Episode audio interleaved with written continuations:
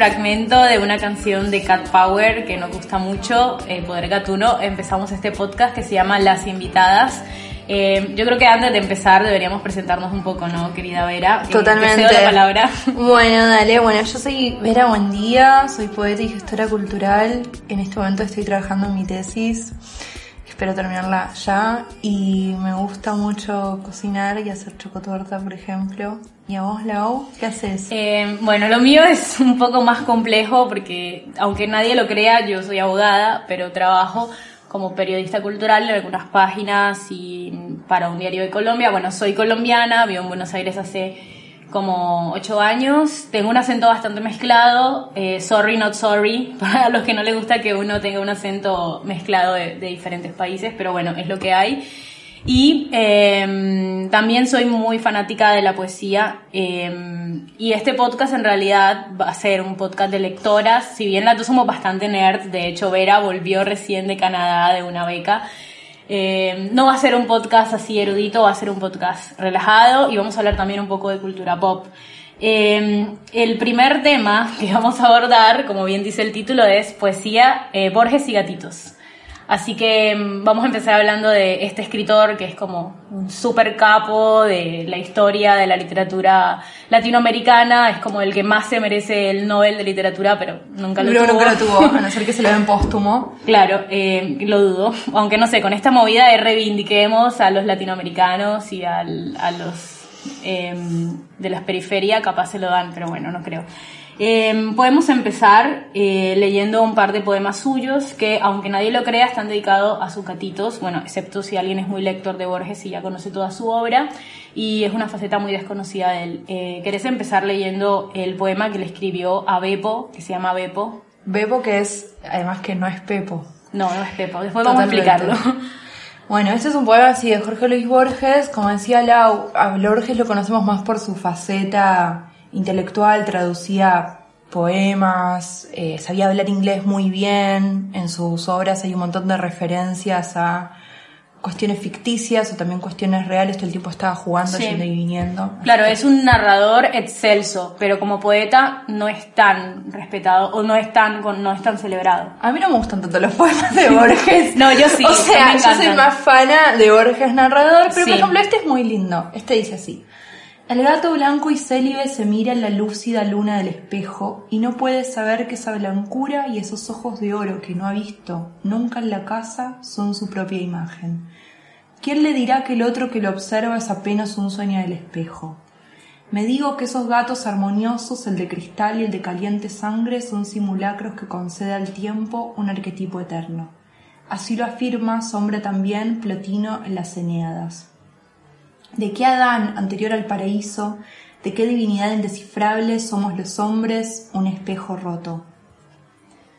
Bueno, viste lo que te decía, es como, es muy tierno, pero a la vez no deja de ser como él es enciclopédico. Ahí te mete personajes de mitología, te mete referencias, o sea, te mete cosas eruditas en medio de un poema que en realidad es, bueno, a su, a su mascota. Te voy a contar un poco la historia de este poema, ya que yo fui la que trajo a Borges a, a por, este por lugar. favor, esta faceta del, Bo- del Borges que llamamos el Borges tierno. Claro. Bueno, eh, el gato cuando se lo regalaron en realidad se llamaba Pepo en honor a un jugador de River, la Pepona, que era como obviamente un jugador que no es de esta época y que yo no tenía ni idea, pero bueno, supe que investigando supe eso. Y en palabras de Borges, cuando le preguntaron sobre su gato, él dijo, se llamaba Pepo, pero era un nombre horrible. Entonces se lo cambié enseguida por Beppo, el gato de Byron, o sea, Lord Byron, el escritor. El gato no se dio cuenta y siguió su vida. Ahí, en esos términos hablaba él de su gato. Eh, cuando este gato murió, eh, ya tenía 15 años con Borges. Eh, o sea, el gato vivió muy long, o sea, fue muy longevo y cuando él murió, Borges dijo, quisiera morirme hoy mismo, pero no tengo la suerte que tuvo Beppo. O aunque lo mejor sí, y ahora que estoy con gripe, tal vez me muera. Ay, Borges, tragedia. Dios Claro, drama. Eh, bueno, Beppo, según lo que se dice, tenía era de mal carácter, pero que con Borges se llevaba bien, claro, entre, entre los dos medio antipáticos se terminaban entendiendo. Eh, y un día la, la ama de llaves de Borges vio que Beppo se miraba mucho en el espejo y como que pensaba que había otro gato ahí y ella se lo contó a Borges y ahí fue cuando Borges escribió ese poema que tocaba de leer. y es de Eh, la época, perdón, es de la época en que Borges ya no podía ver. Sí, de la época que Borges ya, era, ya estaba ciego. De hecho, cuando él se murió, Borges ya estaba ciego y bueno, ya estaba bastante grande también. Eh, voy a leer otro poema de Borges que también le escribió a este mismo gatito y el poema precisamente se llama A un gato. No son más silenciosos los espejos ni más furtiva el alba aventurera. Eres, bajo la luna, esa pantera que nos es dado divisar de lejos. Por obra indescifrable de un decreto divino te buscamos vanamente, más remoto que el Ganges y el poniente. Tuya es la soledad, tuyo el secreto. Tu lomo condesciende a la amorosa caricia de mi mano. Has admitido desde esa eternidad que ya has olvido el amor de la mano recelosa. En otro tiempo estás, eres el dueño de un ámbito cerrado como un sueño.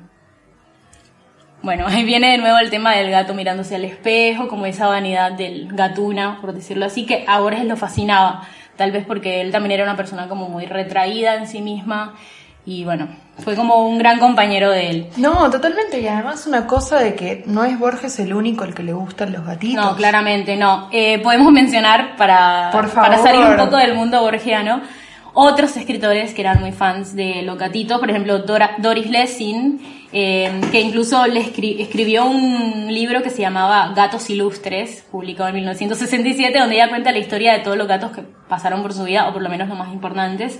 Ta- Bueno, también está Edgar Allan Poe, que también El gato negro. Uh, todo ese esto. cuento. Claro, exacto. Que es todo lo opuesto de lo que acabamos de escuchar de Borges. Sí, es como el lado más gótico, más darks, por decirlo.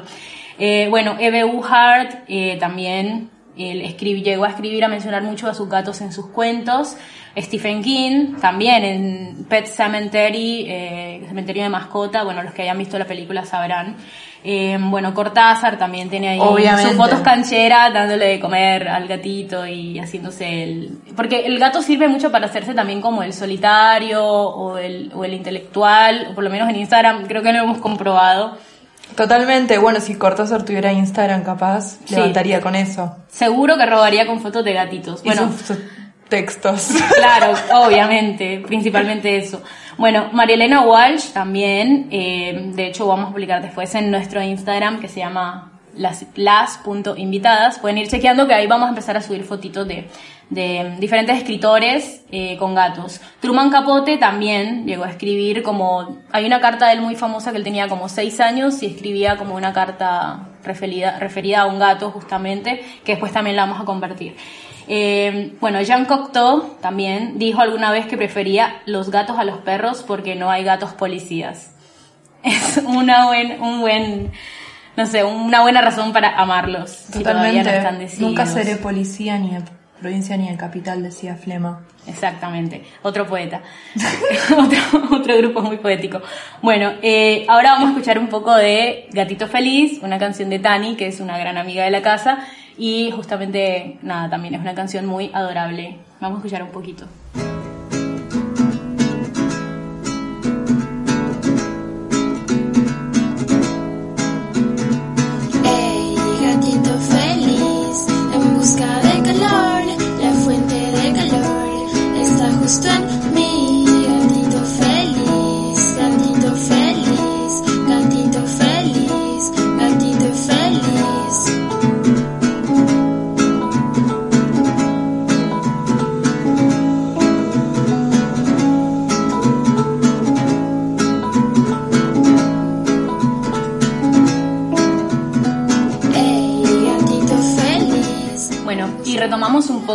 El tema de los otros escritores también que eran fanáticos de los gatos.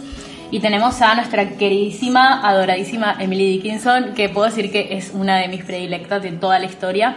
Y este poema se llama She sights a bird, she chuckles. Lo voy a leer en español igual. Ella ve un pájaro, se sonríe, se apachurra, después gatea. Ella corre sin ser mirada por los pies. Sus ojos se transforman en pelotas gigantes. Sus dientes apenas pueden soportarlo. Ella salta, pero el pájaro saltó primero. Oh, gatita de las arenas.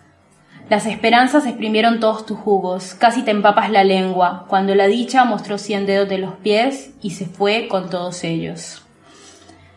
Bueno, es un poema que no podemos decir en qué año lo escribió, porque como bien sabemos, bueno, los que somos lectores de Emily, ella tuvo una vida bastante ermitaña, ella no, fue todo lo contrario a los escritores de hoy en día, que escribe, no escribimos algo y es pum, subimos en redes sociales y todo el mundo lo ve y todo el mundo lo comenta. En esa época ella vivía encerradísima, en parte por decisión propia, en parte por circunstancias de su época.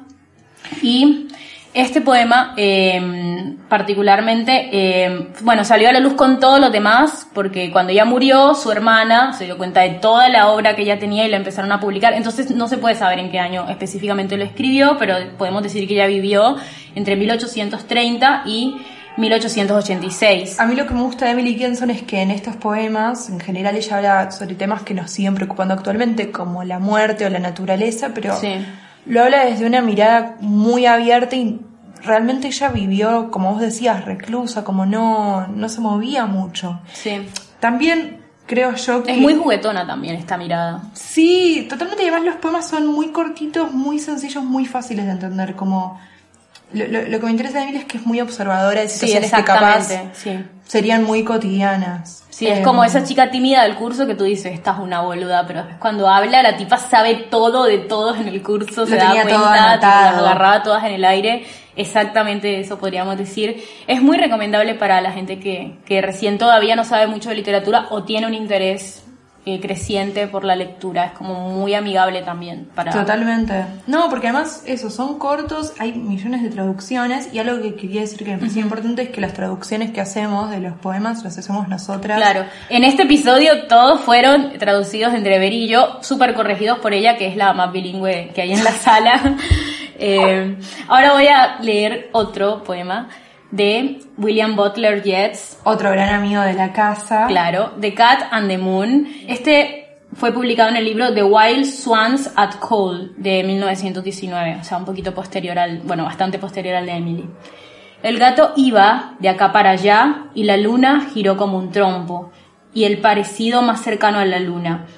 El gato furtivo miró. El negro Minaluz contemplaba la luna, pensando en vagar y maullar como a él le gusta. La pura luz fría en el cielo le paralizó su sangre animal. Minaluz corre en la hierba con las patitas en el aire. ¿Bailas, Minaluz? ¿Bailas? Cuando dos compañeros se encuentran, ¿qué mejor que bailar? Tal vez la luna, cansada de esa moda cortesana, pueda aprender un nuevo paso de baile. Minaluz persigue desde el pasto las luces de la luna. La sagrada luna en lo alto entra en una fase nueva. ¿Sabrá Minaluz que sus pupilas cambiarán una y otra vez de redonda a creciente, de media luna a redonda en toda su extensión? Minaluz se arrastra por la hierba, solo, sabio e importante, y levanta hacia la luna cambiante su mirada cambiante. Bueno, esto es, yo creo que es, los quería leer más o menos uno después de otro, pero son como muy parecidos. Es como un gatito jugando en la hierba y también él nota mucho ese detalle de los ojos de los gatos. Viste que Emily decía que sus ojos se convierten en pelotas gigantes. Él hace mucho el juego entre el, los ojitos cambiando y las fases de la luna, que también es como, no sé, el gato es muy nocturno. Entonces me parece que obviamente es una asociación fácil, pero al mismo tiempo es totalmente hermosa y pertinente. No, y además esto que, que hablábamos antes, ¿no? Cuando Poe habla de- del gato negro y- y, lo ambienta en un contexto gótico, Sí. porque el gato siempre está relacionado con la muerte, con la reencarnación. Yo creo que por eso también a los egipcios les gustaba un montón. Claro. Los adoraban y respetaban tanto a los Claro, gatos. de hecho en el antiguo Egipto había una diosa de la maternidad que tenía forma de gato, que se llamaba Baskets. Entonces ellos veían que el gato, en lugar de ser como el mejor amigo, como alguien que está en el mundo terrenal, como el perro que te acompaña a todas partes y que es muy fiel, y nosotros también acá amamos a los perros, pero el gato en realidad es algo como fuera de lo terrenal, como siempre está en otro plano, siempre está como en algo espiritual, así que por eso seguramente estamos empezando a hablar de los gatos y la poesía porque parece que estuvieran más cercanos a lo, a lo- al alma de lo que están otros animales. Totalmente. Bueno, ahora quería que escuchemos a una amiga tuya, eh, preséntala. Sí, por Eh, favor. Nos mandó un audio, no está acá. Exactamente. Bueno, Nora Strum es una poeta y psicoanalista argentina y sacó un libro de poemas muy lindo que se llama, creo que fue un huracán, que se editó por Alción Editora. Y este poema es sobre una gata, que es la gata Flora. Hermoso. Puede ser que seas Flora, que seas mi gata, vos. Me respondés sacando, a través de la reja, tu patita blanca hacia mí. Acaricio tu piel de gata y me mirás, ojos de Flora, como tigrecita. Hay sol acá en Almagro y vos estás callada tras la reja. La verdadera gata Flora viajó en tren, en el furgón hacia Mendoza, rumbo a lo desconocido fue como yo. Parió, parió sus seis gatitos como una madre en mi cama embarazada. Y la placenta se la comió, ay, como una gata. No te cuento más, gatita reencarnación, gata de Almagro, no te quiero aburrir en este rayo de luz del mediodía, ni decirte tampoco mi alegría de milagro de amor, cuando la verdadera, la tigrecita Flora, la rubia, allá en Mendoza corrió, corrió, atravesó el loteo y nos maulló, volviendo de un mes largo de ausencia. Como ahora que llega la alegría, cuando me mirás al pasar, en este sol de invierno, antes de meter la pata hacia adentro de tu reja y seguir yo con mis pasos en la vereda.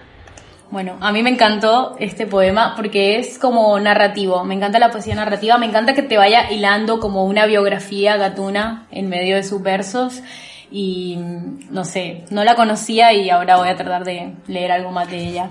Totalmente, Norita tiene una poesía como muy sencilla y le gusta mucho hablar de animalitos. Tiene un poema también muy lindo sobre una hormiguita que va, que es una metáfora así como el camino que uno va haciendo. Pero este de la gata es genial porque retoma esto de, ah, sos una gata flora, ¿no? Como en el saber Sí, sí, sí, popular. resignifica. pero, exactamente, lo resignifica hablando de esta gata de Almagro que ella se cruzó en su casa y que le hizo acordar a su otra gata. Sí. Y que la llevó, digamos, a esta, a, a Mendoza, ¿no? Obvio, sí, es muy, a mí me gustan los poemas también que son también que son narrativos y que son muy visuales, como que tú te puedes imaginar toda una mini película de la gatita llegando a la cama, pariendo, comiéndose la placenta, que suena medio feo, pero en realidad es como una cosa, es la naturaleza, Es parte de la vida. la vida.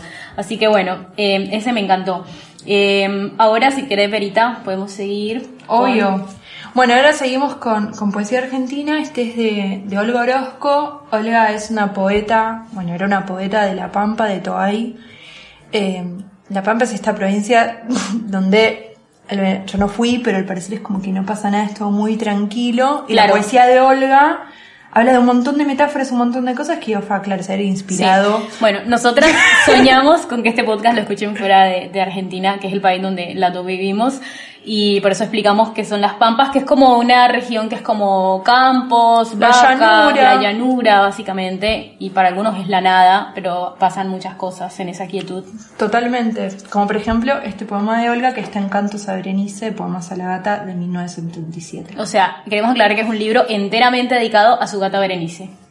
Totalmente. Y hace poco Agua Vía Ediciones hizo una, está haciendo una, una antología, hizo una convocatoria basado en los 100 años de la muerte de, Hermoso. de Olga Orozco. Sí, hermosa.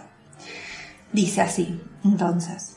Si la casualidad es la más empeñosa jugada del destino, alguna vez podremos interrogar con causa esas escoltas de genealogías que tendieron un puente desde su desamparo hasta mi exilio y cerraron de golpe las bocas del azar. Cambiaremos panteras de diamantes por abuelas de trébol, dioses egipcios por profetas ciegos, garra tenaz por manos sin descuido, hasta encontrar las puntas secretas del ovillo que devanamos juntas y fue nuestro pequeño sol de cada día.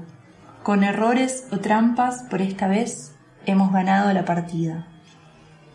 Bueno, lo que a mí me encanta de este poema, eh, que lo encontramos investigando para el podcast, no es que nosotras tengamos una enciclopedia en la cabeza de todos los poemas Que clasificados por temas, ojalá, ojalá. Pero bueno, eh, lo que me gusta acá es que ella narra a la gata como una compañera de aventuras, como que ella, este, este sería, vendría a ser como el primero de los 17 poemas de ese libro, entonces ella dice como que, nada, que se siente afortunada porque el destino le trajo a esta gatita. Y me gusta cuando dice que devanaron un ovillo juntas, como me imagino las dos como tiradas en el suelo jugando con una pelotita de, de hilo y me parece hermoso. y mm, bueno, me parece que también es bastante amable para alguien que quiera acercarse a la literatura, como es bastante tierno también. Sí, y además eh, también, ¿no? Volviendo a esta cuestión de la mitología que, que nos interesa bastante, yo pensé en el ovillo que el hilo, por ejemplo, que le da Ariadna a Teseo para... Mm, también, para, que la encuentre en el laberinto. Exactamente, como que hay una cosa así, como bueno, yo te espero, te acompaño, como que el Claro. gato no te va a dejar abandonado. Sí. Claro, pero lo lindo de esto también es que el gato tampoco está subordina- subordinado a ella, como que no es una propiedad, no es como hoy en día casi todos entendemos la relación amo-mascota, eh, que hoy en día ya hay gente que lo cambia como con, por el término humano-mascota, que uno no es el amo ni el dueño, pero ella desde esa época ya lo pensaba así, como que era bastante progre en ese sentido con los derechos de los animales y, y su, y su valor propio como, como un ser que, que es inteligente y que existe en este mismo planeta con toda la misma, no sé, importancia que ella.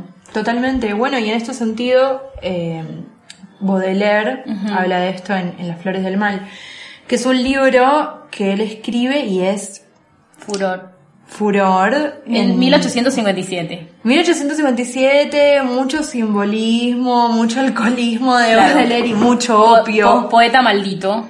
totalmente de acá a la China y en general todos los poemas en ese libro son terribles, son eh, tan plagados de metáforas y todos hablan de, de como alucinaciones que él tiene, eh, lujuria, como un montón de, de cosas Bastante muy heavy, vinculadas sí. al oscuro de él, que es la faceta que de vuelta de volar todos conocemos. Pero escribe este poema a un gato y le da un lugar Sí. de valor, Y, digamos. y se sale un poco de, de ese tono tan macabro o tan... Totalmente.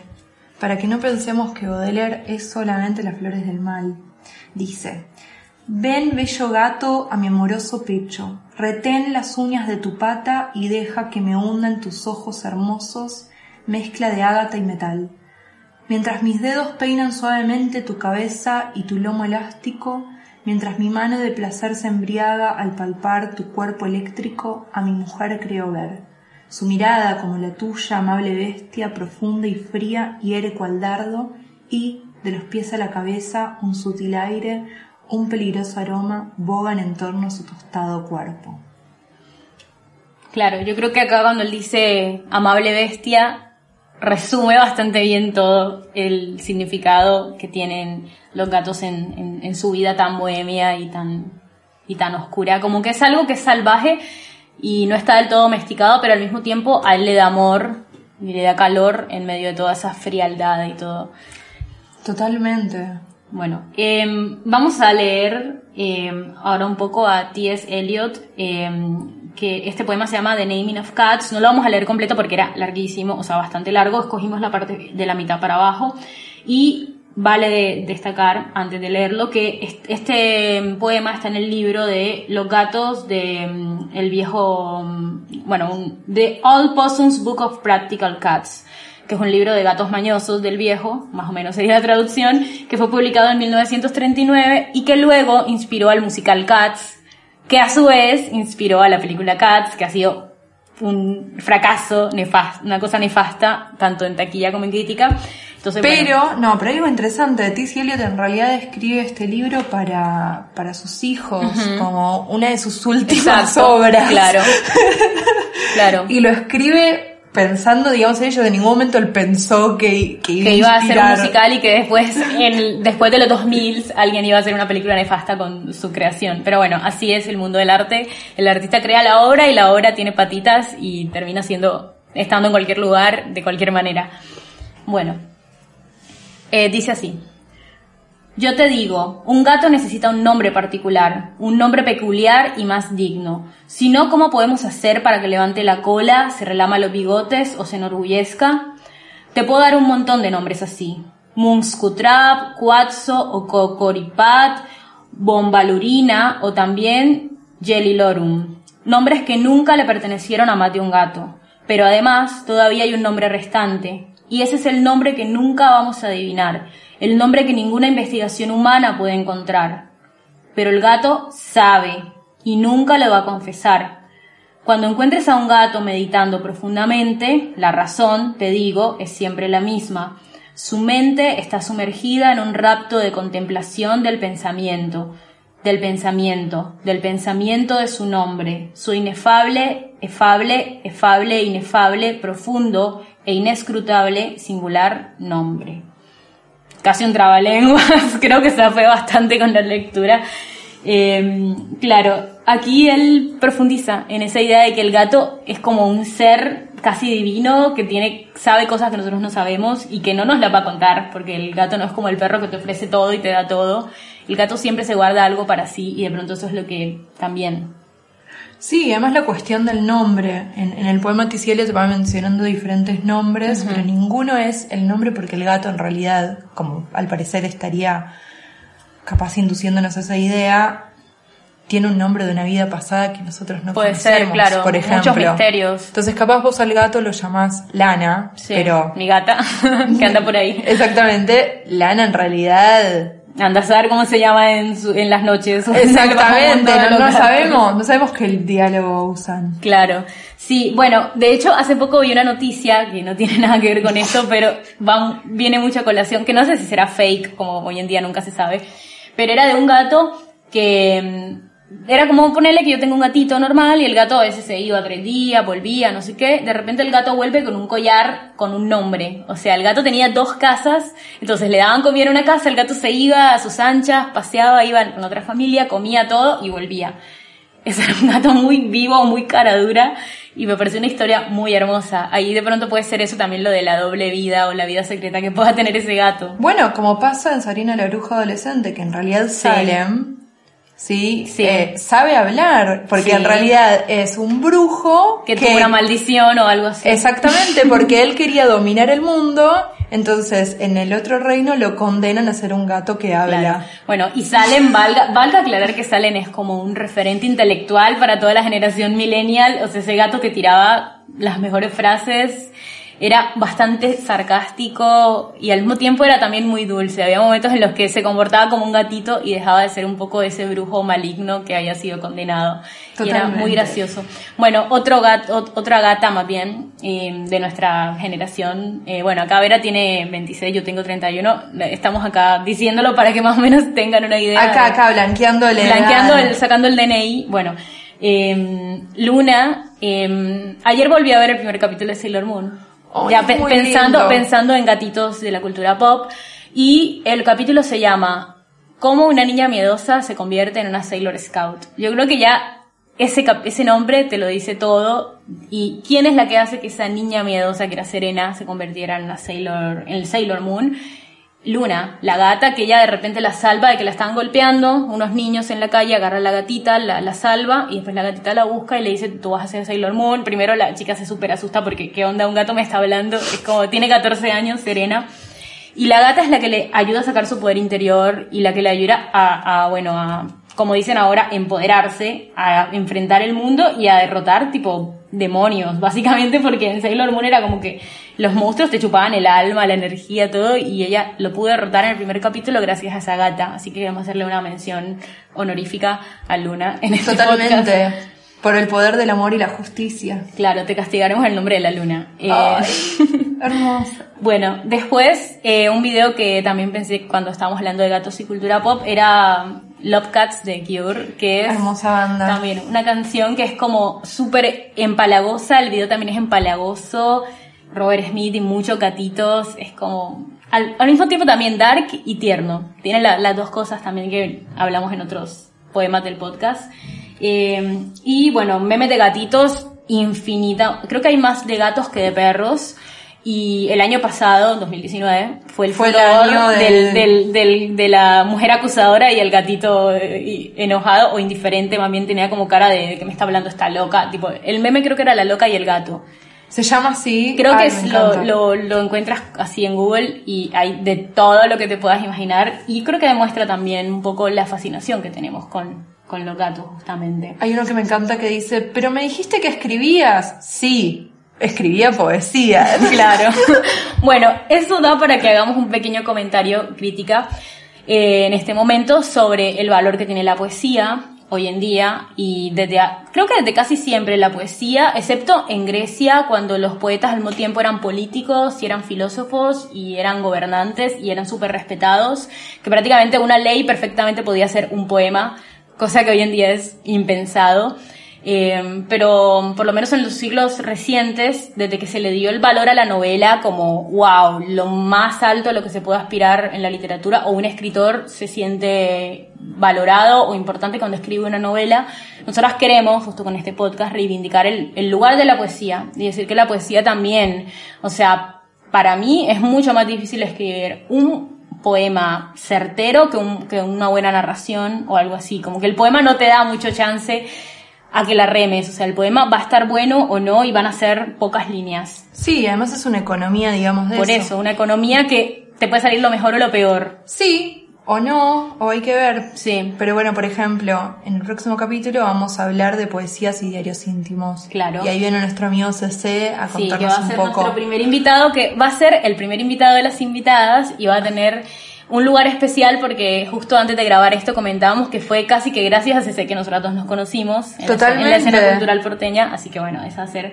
una manera de reivindicarlo porque además es un gran poeta, eh, no vidente también, porque él va a hablar justamente de cómo él sigue escribiendo cuando él ya no puede leer. Y sigue gestionando Y cosas. sigue gestionando, es gestor, ha protagonizado un documental. Bueno, eso después lo hablaremos en el siguiente Vamos a episodio. hablar más de él, pero bueno, Sí, para despedirnos, antes de que esto se nos vaya de mambo, eh, queremos recordar que nos sigan, si quieren, en Instagram, en las.invitadas.